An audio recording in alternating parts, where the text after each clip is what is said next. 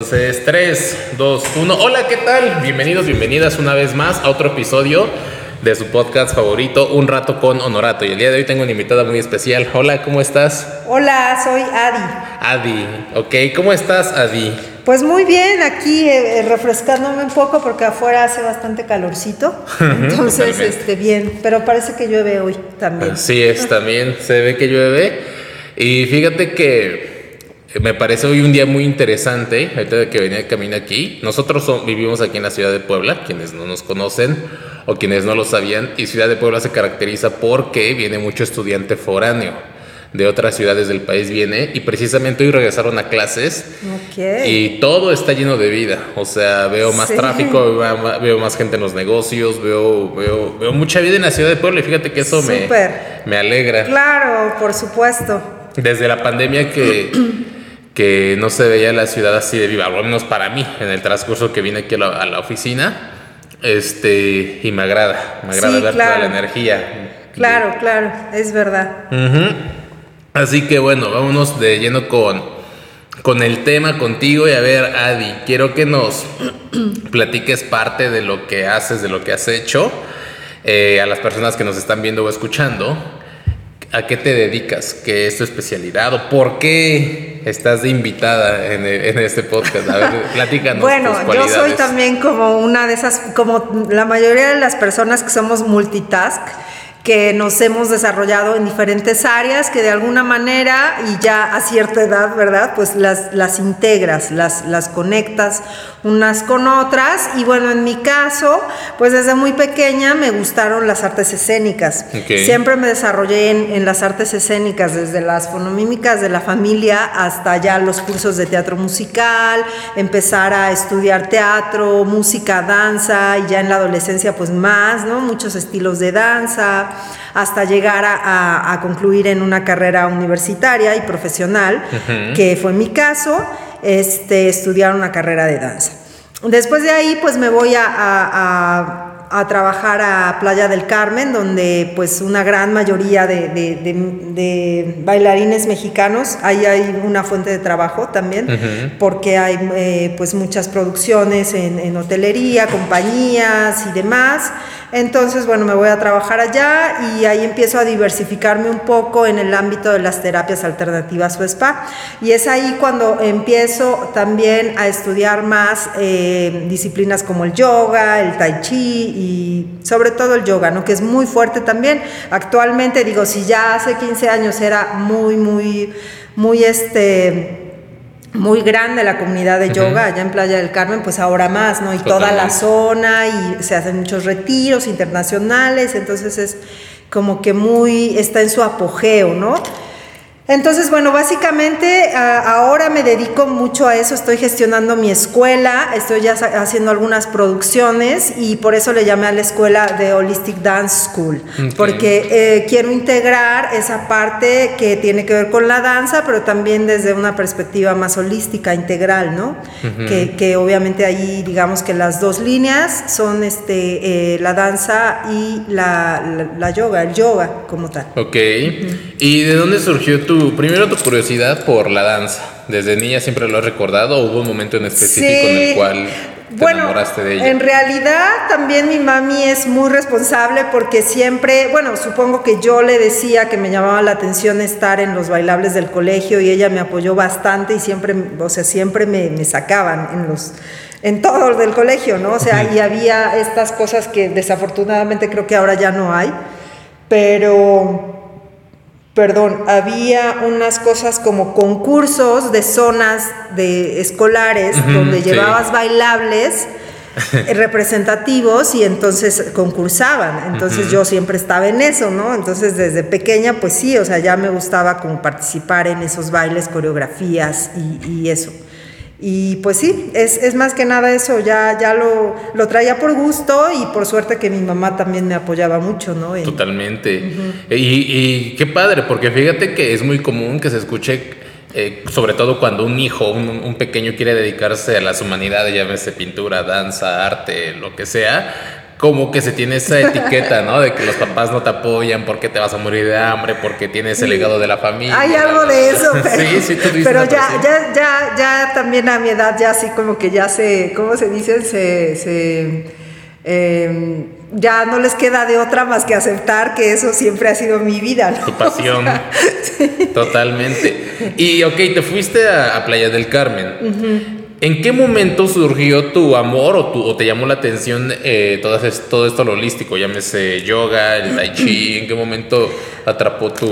Sí, mi, mi, atención. De hecho, esto nace aquí en Puebla, porque has de saber que un maestro que también es muy conocido, bueno, los de Puebla y de la comunidad de danza seguro lo conocen porque fue de los primeros maestros pilares de la danza contemporánea, que es el maestro Roberto Cruz, que actualmente es eh, maestro de, la Facultad de Artes en, danza de la Universidad Autónoma. Entonces el maestro Roberto también se dedicaba a practicar yoga. Entonces desde que nos daba clases de adolescentes de 15, 16 años, también nos daba algunas cosas de yoga. A veces nos llevaba a algunas exposiciones de yoga donde presentábamos nuestro Em, pues fin de cursos de danza contemporánea y eran, de hecho estaba por aquí, por la Juárez, la Gran Fraternidad Universal. Entonces era una escuela de yoga, creo que ahora ya no está, entonces ahí vamos a hacer nuestra, nuestras exposiciones de fin de cursos. Y bueno, desde ahí claro que me llamó la atención la yoga, ¿no? Como disciplina, obviamente las formas, las posturas, la filosofía. Y te digo, en playa pues ya fue el boom porque hay muchas maestras y maestros de yoga, muchos estilos de yoga, entonces ahí fue como que dije, ay, sí, wow, yo quiero aprender más yoga y quiero también meterme esta onda del mundo holístico por los spas, porque también hay un boom ahí de Sí, totalmente. Oye, tengo una pregunta, ahorita que lo mencionaste, eh, ¿tú crees que Playa del Carmen o Tulum tengan algo? La otra vez platicaba con una amiga y mencionábamos que tiene una especie de magia, o sea, algo pasa en Playa del Carmen como que vas o te quieres quedar o hay una especie de conexión con la naturaleza, con eh, una energía poderosa, pero hay algo, tiene algo esa parte de, México que, atrapa, como que te conecta. No sé si tú lo sientes y creas que es verdad o no. Bueno, eh, digo, a pesar de que me gusta lo esotérico y soy espiritual, sí es eso, pero, o sea, digo, también, y obviamente también cuando yo llegué, sin duda hay una apertura, culturalmente hablando, una mucho mayor apertura que en la ciudad de Puebla. Totalmente. O sea, en la ciudad de Puebla tú sales a un bar y te encuentras que toda la gente está con su grupito de amigos y amigas y tú llegas solito y te, solito te vas a quedar. o sea, vas a un club de playa en Playa del Carmen, pides una cerveza y a los cinco minutos estás hablando con el gringo, el alemán, la alemana, la italiana y ya estás empezando a ser una amiga ahí. Entonces creo que llama la atención porque la, gente que, nacimos en ciudades del centro nos, o sea, es otra dinámica y aparte como grandes ciudades, pues también. Entonces allá es como una onda relajada, evidentemente sí, también por lo, maravilloso de la naturaleza y este, desafortunadamente ahora hay problemáticas que hace 15 años no había. Totalmente. Entonces, bueno sí te llama y bueno, algo, digamos, en un sentido más práctico, también la cuestión del trabajo, ¿no? O sea, para bailarines o bailarines, pues evidentemente es mucho mejor irte a trabajar a un hotel donde vas a, ganar 80 veces más que aquí, ¿no? actualmente ya ha cambiado un poco, pero te estoy hablando de hace 15 años, entonces obviamente que sí también eso llamaba mucho la atención. Sí, totalmente, coincido contigo, creo que hace 15 años, 20 años no tenía al menos las ciudades del centro, la apertura a las artes como lo tienen ahora. Ahora veo cada vez más exposiciones de pintura, veo más obras de teatro, veo, veo más presentaciones de danza, veo más escuelas de yoga. Exacto. Tiene como... Y creo que es un despertar de los seres humanos. Actualmente siento que desde hace, no sé, unos cinco años para acá, he notado que la gente está como con esta hambre de despertar, con esta hambre de conocerse, con esta hambre de, de ir más allá de solo lo terrenal o lo físico. Porque durante muchos años recuerdo que lo importante era como tener un buen trabajo, claro, amigos, viste bien. Y ahora ya es más como las emociones, la cuida tu ansiedad, tu depresión, no te estreses, sé, feliz, te ve a terapia, la, la, la, conéctate con tu centro. Sí, sí, sí. ¿A qué crees que se deba ese despertar de la, o de conciencia? ¿Cómo le llamarías a esto? Pues ojalá O sea, ojalá que tu boca sea de profeta y de santo. Ojalá y sí estemos en un despertar de conciencia. Digo, los que estamos como en el rollo holístico y eso ya se hablaba desde hace unos 10 años o más de un despertar de la conciencia. En eh, la cuestión de la yoga se habla, se habla de la era del acuario, lo decía eh, Yogi Bayan, que es uno de los maestros que, digamos, eh, actualmente, bueno, ya no vive, pero que hizo un como comunidad muy grande de Kundalini Yoga y se habla de la era del acuario, bueno, también los hippies en los 60 hablaban de que era un despertar de conciencia.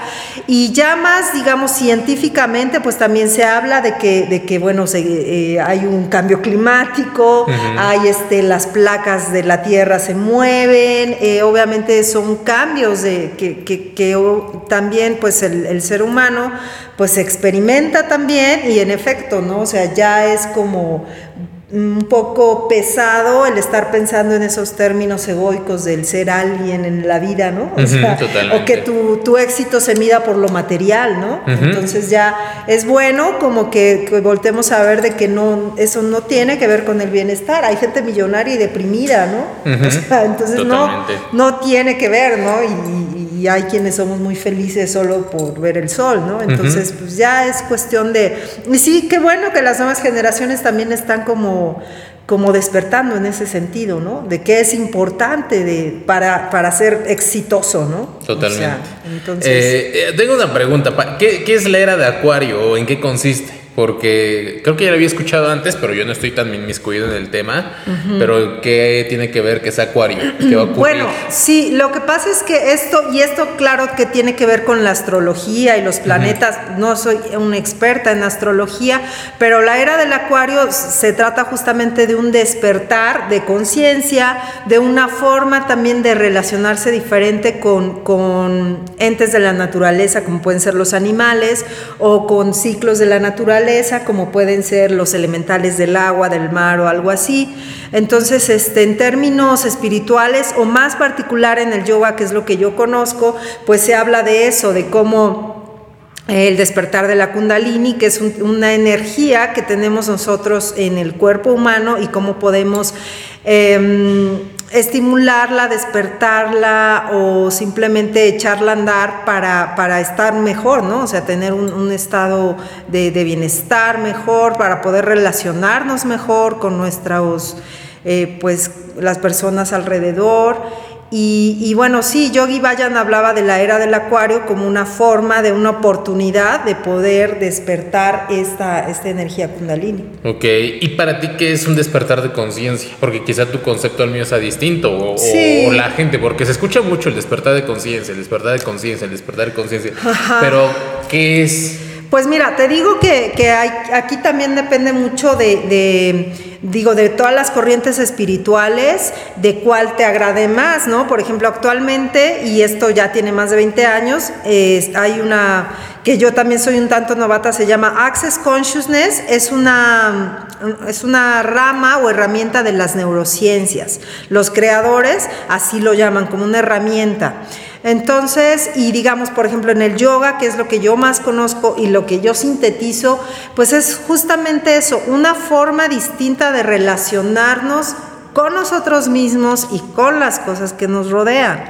En mi caso, que soy muy animalista también, pues es darme cuenta de que, de que los animales son seres vivos, son como personitas. Totalmente. Son niñitos, ¿no? Los, los perros, los animales, las aves. Eh, para mí tiene que ver con, una, una, sensibilización de las cosas, ¿no? O sea, de saber cómo, cómo puedo relacionarme mejor, ¿no? Conmigo misma y con, con los demás. Sí, porque al menos igual lo que a mí me gusta mucho observar a todo, o sea, donde sea que estoy me gusta observar y noté que y también por lo que he leído o veo películas de antes, creo que en algún momento el ser humano se enajenó de lo demás. O sea, era como el ser humano esa parte del animal. Son animales, es naturaleza, eh, es tal país y yo soy un ser humano. O sea, yo estoy aparte, yo profesionista y lo demás no cuenta. Y creo que esa misma enajenación de lo demás nos hizo perder. Muy egoístas y, muy, depredadores del planeta. Y fue lo que actualmente las consecuencias que estamos pagando de esa inconsciencia o de esa enajenación. y justo ahorita es lo que estoy viendo, que muchas personas están buscando de nuevo conectarse o reconectarse con ello. Inclusive está comprobado de manera científica. Ah, con Jacobo Greenberg, que es un, es un científico mexicano que, que fue muy famoso en los 90, él comprobó que una, la telepatía existía y dos, que todos estamos interconectados los unos con los otros, o sea, que somos parte de lo mismo y que es, hay como una conciencia grande que nos une y que no estamos enajenados pues de nada, que todos somos parte de lo mismo. Sí, sí, sí. Y creo que esto va muy relacionado con, con lo que mencionábamos del despertar de conciencia, de que la gente esté buscando el yoga, que esté buscando como cuidar sus energías. Y, y, está increíble. Yo creo que al final lo que sea que sume puede aportar. Sí, Sí, sí, y la importancia de también este, inculcarlo a las nuevas generaciones, ¿no? Este, y bueno, sí, claro que es un comercial, digo, mi escuela tiene que ver con eso porque va a estar enfocado sobre todo, va a ser como un bachillerato artístico. Este, y bueno, ya eh, en el camino daremos también pues las típicas clases de ballet para niños y cosas así. Pero en realidad creo que es bien importante que las, el sector educativo, ¿no? Todos los, los eh, profesionales de la educación estén bien conscientes de eso, ¿no? O sea, de la semilla que van a plantar en las nuevas generaciones para este, dejarles una nueva manera de pensar, una nueva conciencia. Totalmente, de pensar y de sentir. De hecho, está comprobado también que la información se te puede quedar mejor si la sientes más allá de solamente aprendértela. Porque nos, nos, pusieron de pequeños a memorizarnos cientos de copias, cientos de libros, cientos de antologías y de, todo eso que nos acordamos. Sí. Pero sin embargo, si nos acordamos quizá de cómo nos sentíamos en la clase en la que hicimos el ridículo. Si nos acordamos del día en el que nos hicimos en los pantalones. Si nos acordamos del día en el que nos enamoramos quizá por primera vez o dimos el primer beso. Porque sentimos demasiado. Claro. Y, y esto que estás haciendo de tu escuela de de mezclar la danza con el yoga, con holístico, ¿ya existía o fue una inspiración que tuviste? Bueno, a ver, sin duda, por ejemplo, eh, existe ahora el yoga para niños, ¿no? Que es muy popular, pero sí me atrevo a decir, y también me atrevo a decir que por lo menos en Puebla va a ser la única escuela que esté, que tenga ese enfoque. ¿Por qué? Porque eh, lo que yo trato de, hacer es que en mi, en mi escuela, o sea, la filosofía del yoga no es solamente las posturas, sino hay una filosofía ética detrás, que en este caso sería un poco como las, las, este, las escuelas religiosas, pero esto no va, va, con lo religioso, sino con lo espiritual, de una manera ética de comportarse en, la vida para relacionarse mejor con los humanos, ¿no? ¿Y por qué digo que sí es único en su género? Porque aquí, por ejemplo, hay, y, por fortuna, están también este, surgiendo muchas escuelas de danza que incluso van a ofrecer este, licenciatura y está padrísimo, muy bien, pero siempre lo, lo enfocan más o a la docencia o a la producción de, de solamente como el entretenimiento y el espectáculo. Y eso es padrísimo porque me encanta y al rato voy a hacer el comercial de lo que vamos a hacer. Pero creo que también es muy importante que la persona crezca en ese sentido, con una visión mucho más integral, ¿no? a, ver, tengo una duda. ¿Tu escuela va a ser de, o sea, dar temas normales, una escuela normal de clases, y pero enfocado como en lo holístico o va a ser una escuela exclusivamente de yoga y de danza. Sí, fíjate que, ajá, bueno, yo ya lo que he investigado en estos eh, años eh, es que lo voy a hacer un tipo bachillerato holístico, de tal manera que sean, claro, la mayoría de las, de las materias van a ser enfocados en la yoga y la danza, y después se va a hacer un, un este examen tipo Ceneval, donde los alumnos sí tengan que prepararse para, para hacer exámenes, ajá, y hacer exámenes como, como de matemáticas, de español, de biología, ah, de, o sea, bueno, ¿qué más se lleva en la secundaria? Eh, mm, historia. Historia, este, ajá. Ajá, básicamente, lo de siempre es matemáticas, español, ajá. este, quizá algo de civismo, eso es lo de base de prácticamente cualquier escuela. Sí, y, por ejemplo, bueno, ya sabes, con la pandemia, pues también la, la, cuestión de las reformas educativas también han cambiado mucho, o sea, yo no sé, ojalá sean para bien, que bueno, realmente también eso de estar como encerrado eh, no es muy saludable. Totalmente. Pero pero este, bueno, claro que mi escuela también va, va, a estar como mucho más cercana al sistema Montessori, Waldorf, o sea, que tiene que ver mucho más con eso que tú dijiste, de aprender experienciando, sintiendo, más que así de que me repito 100 veces, ¿no? O sea, el sistema Waldorf que tiene que ver, por ejemplo, cómo, cómo los niños plantan sus alimentos o cómo, cómo pueden aprender más de, de los insectos, viendo a los insectos, ¿no? Cómo se comportan comportan este, la escuela va como más cercano a eso que a al, sistema educativo tradicional, ¿no? Ah, Entonces tiene mucho más que ver que, con eso, ¿no? Igual, o sea, es pensar, por ejemplo, ir a, hacer las clases de yoga a un parque, ir a hacer las clases de danza también a una montaña, ¿sabes? Como muchísimo más este rollo, que sin duda pues nos va a diferenciar con el sistema normal o educativo. Sí, totalmente, totalmente, sí. Y también muchas escuelas están no sé si llamarle evolucionando o involucionando.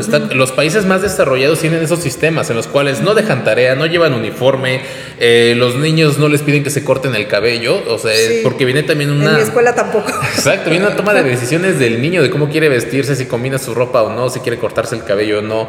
Y también apenas vi un documental donde sale Zac Efron, que va a lo largo de varios países como viéndolo, viendo cosas que hacen distintas y justo va a Costa Rica y ahí hay una escuela en medio de la selva de los niños en la cual ellos tal cual toman los cuchillos, hacen herramientas. Eh, hay niños que a los 10 años hablan cinco idiomas, saben cocinar. Sí, sí, sí. Cosa que los distingue de, del resto. Inclusive luego en Facebook hay muchos memes de... Y hay uno que recuerdo en este momento que dice otro día en el cual no ocupo, no sé, la, la, raíz cuadrada o que no ocupo ecuaciones. Porque al final en la escuela nos enseñan pues mucha basura, mucha cosa de relleno. que no, que definitivamente no vamos a ocupar, ¿no? Sí. sí. Por ejemplo, ¿de qué me sirve saber en qué año fue el imperio. Las efemérides. Ajá, las efemérides. en qué año cayó Maximiliano. Creo que puede ser más útil el saber qué hacer cuando me enojo. El saber cómo eh, pagar impuestos, inclusive, cómo usar una tarjeta de crédito. Sí, sí, una materia de inteligencia emocional, seguro también vamos a tener en nuestra escuela, algo así. Que eso para nada, o sea, como, claro, bueno, tú eres mucho más jovencito, pero yo libero un trauma aquí. a mí me tocó todavía en mi escuela, todavía teníamos un sistema un tanto nazi. Te estoy hablando que teníamos maestras que nos golpeaban, literalmente. Y también yo, recuerdo ¿Ah, mi maestra de primero de primaria Saludos, Miss Micaela. no, esa maestra ya está, uh, quién sabe dónde anda. Sí, ahí. Eh, no y creo. sí, no, no creo. saludos. Eh, y tal cual, con una regla de un metro, una regla de madera, llegaba y te pegaba si no hacías la tarea. Sí. Y y es lo que a veces también veo cuando te digo, me encanta observar a la gente y a veces es lo que veo de profesionistas, entre comillas, exitosos, que tienen buenos puestos, son gerenciales, CEOs de alguna, alguna empresa, pero están no saben gestionar sus emociones. Sí. Tienen problemas en el matrimonio, mal relación con los hijos, estrés, no duermen y eso se podría solucionar. Porque aparte, yo creo que no está peleado un puesto gerencial o el éxito económico con las emociones. Muchas veces pareciera que nos dan a escoger como, a ver, ¿quieres ser feliz o quieres ser rico? Muchísimo, claro. Sí es cierto, no debe de ser así. Yo creo que se puede tener todo y esto es lo que tú planteas se puede desarrollar muy bien. Pero ahora, me pongo a pensar, imagino que yo llevo a mi hijo a tu escuela. Sale muy bien del bachiller, este, gestiona sus emociones, pero ¿qué va a ocurrir cuando entra a la universidad? Y llega a un sistema convencional de educación, ¿crees que no, no crees que pueda ser un choque mm. cultural, emocional? Bueno, o sea, depende también este, de qué carrera vaya a estudiar. O sea, a ver, digamos que en el mundo ideal, que no necesariamente tiene que suceder así, pero eh, bueno, este digamos que modelo lo saqué o más bien me inspiré en que, te digo, actualmente no sé cómo esté, pero al menos hace 10 años, poquito más, yo tenía... Eh, compañeras de la universidad que venían de Ciudad de México y ahí en el sistema de Bellas Artes había eso de los bachilleratos artísticos. Entonces ellas habían estudiado un bachillerato artístico que era más o menos como yo lo planeo hacer, donde sí, sí hacían sus exámenes de, de materias de tronco común, pero se enfocaban mucho más en la danza, ¿no? Ah, sea, estaban canalizados. exactamente. Ah, Entonces, genial. Y en el, te digo, en el mundo ideal, este, pues sería que, ok, termina el bachillerato en mi escuela de Holistic Dance School y después entra a una escuela de arte, ya sea de las de acá de Puebla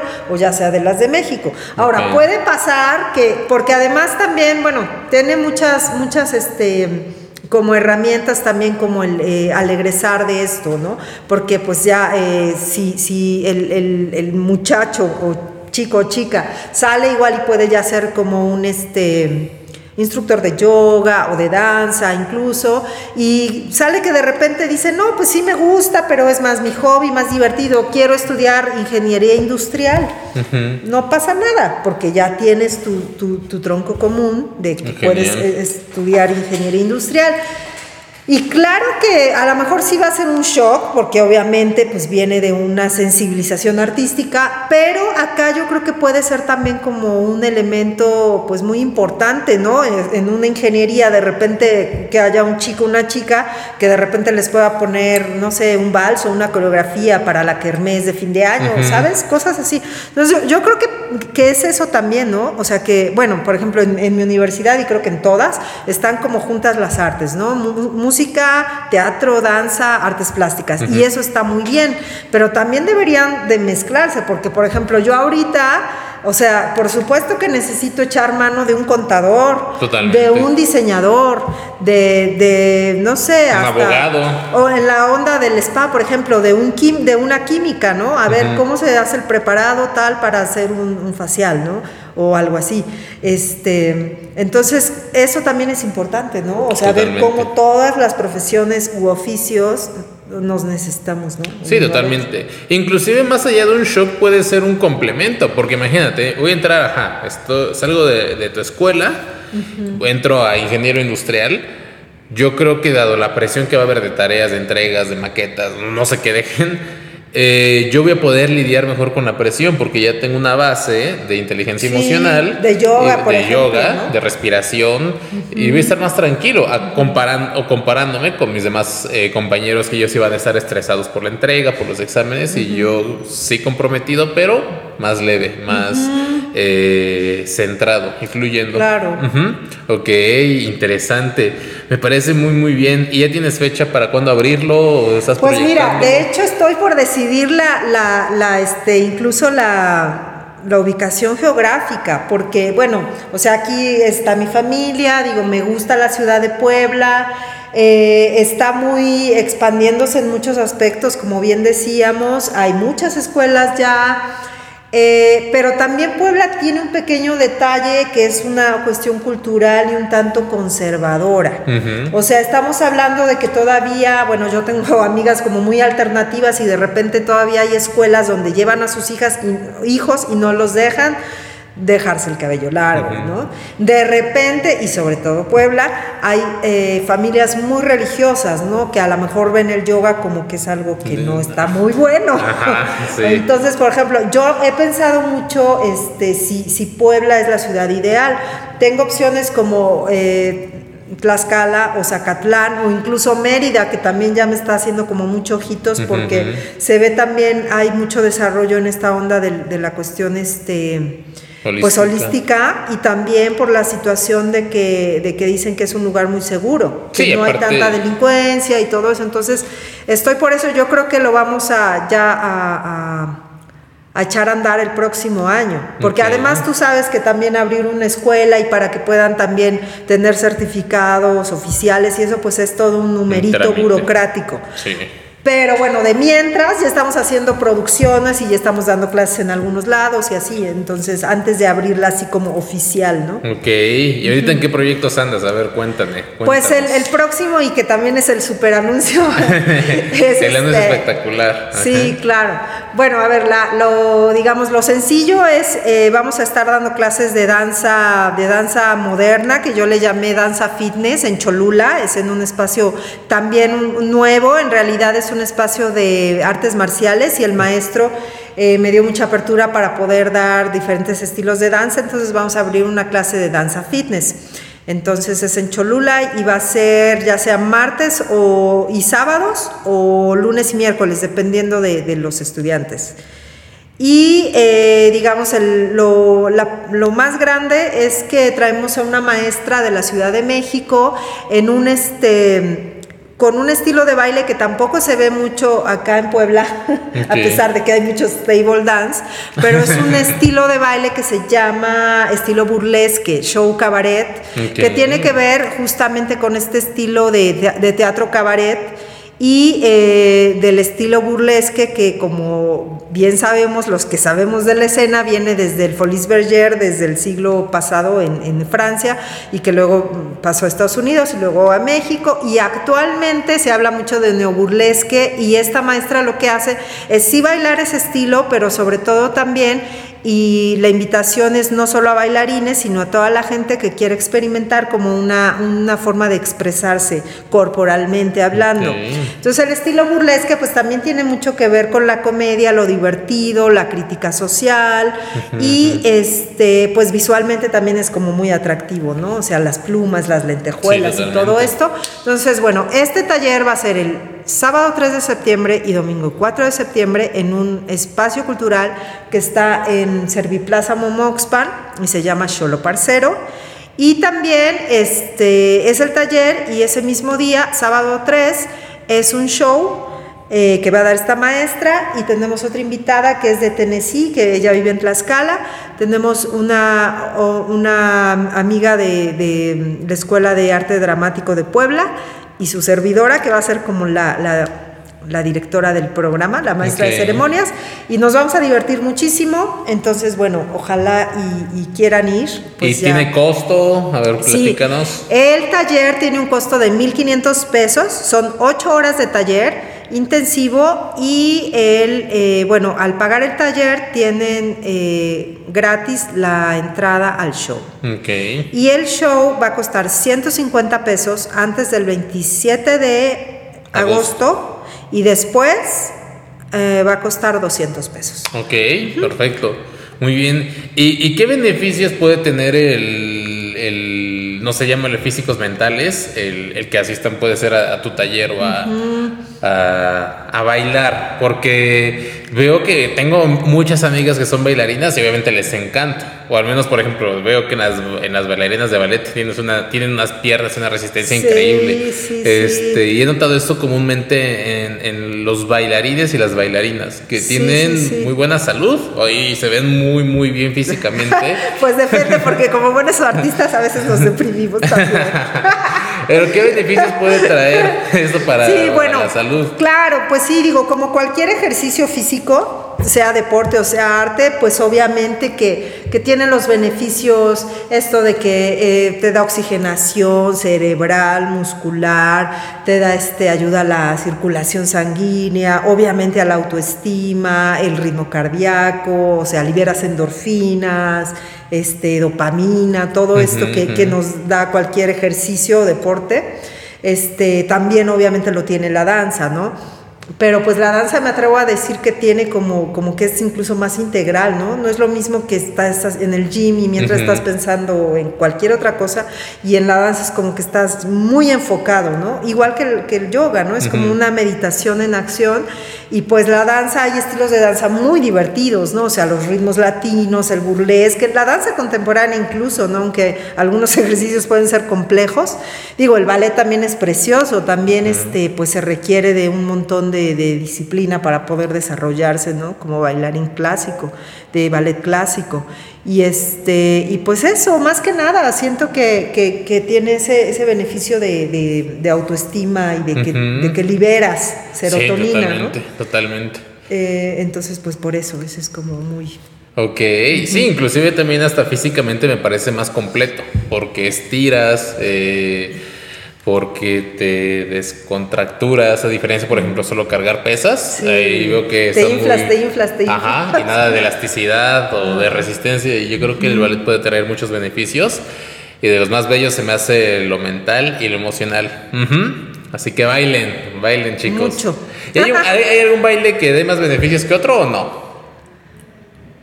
Híjole, pues es que, pues e- es un poco como si me preguntas en la yoga, ¿no? O sea, hay muchos estilos de Mm. yoga. Creo que tiene mucho que ver con los gustos. Ok.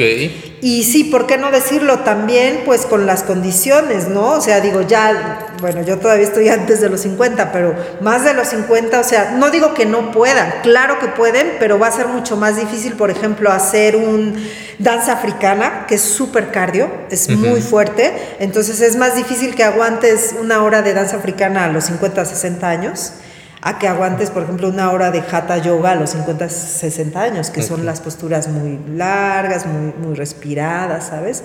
Entonces, pues de beneficios yo creo que todos por igual. Ok. Y sí depende mucho del, del gusto y de las condiciones. Lo que te guste y lo que puedas. Y lo que puedas, Sí, claro, totalmente. claro. Ok. ¿Y algo, algo más que te gustaría comentar, agregar ya para cerrar este episodio? Este. Que vayan al taller. Que vayan al taller, que vayan al show, sobre todo Puebla, insisto, no, digo, no, o sea, no es un secreto, que Puebla es también como, como de las sociedades doble moral, que son también muy religiosas y que también hay muchas cuestiones de, de, de table dance, trabajos sexuales, o sea, no es un secreto. Y por ejemplo, este estilo de burlesque, eh, solamente conozco a una amiga que es comediante, que se llama Trixie, que es quien en sus obras de teatro ha hecho un poco de, de- de burlesque, ¿no? Entonces, este, o sea, sí los invito a que vayan porque no hay de esto en Puebla, o sea, es algo como, son espectáculos muy únicos. Entonces, este, pues eso, más que nada, que, que y bueno, que salgan un poquito como de siempre lo, lo mismo, ¿no? En cuestión de teatro o de danza incluso, que hay mucha danza y muy buena también, pero que es un estilo como muy divertido y también está abierto a todas las edades, tanto el taller como el show. Perfecto. El único requisito es que sean mayores de edad, pero pueden ser hombres, mujeres, pueden ser bailarines o no. Bienvenidos comunidad LGBTQ+. También sé y me gustaría explorar más que, que también está abriendo una, una comunidad aquí en Puebla como de este, de este arte que se llama los drag queens que, este, que sería maravilloso y que estoy segura que les gustaría mucho también tomar ese taller. Entonces, si alguien nos está escuchando Sí, de esa amigo. comunidad, pues maravilloso, o sea, bienvenidos. Ok. Ajá. Hoy se va a poner bueno. ¿Hay límite de cupo o no? Pues mira, el lugar, eh, Xolo Parcero, para el público está como para 60 personas. Tiene mesas, es un lugar casual, no hay dress code, ya que pueden ir de chanclas, Ah, perfecto.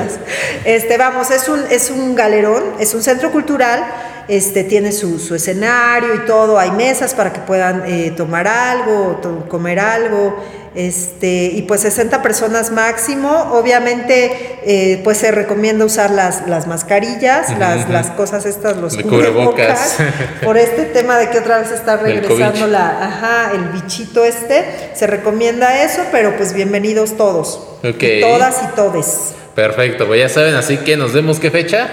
El 3 de septiembre 3 de septiembre. a las 9 de la noche en Cholo Parcero. ¿Vale? Así que cualquier cosa, estamos en contacto y muchas gracias por aceptar la invitación. Así que nos vemos a la próxima. Recuerden darle like y compartir este episodio. Hasta luego. Gracias, bravo.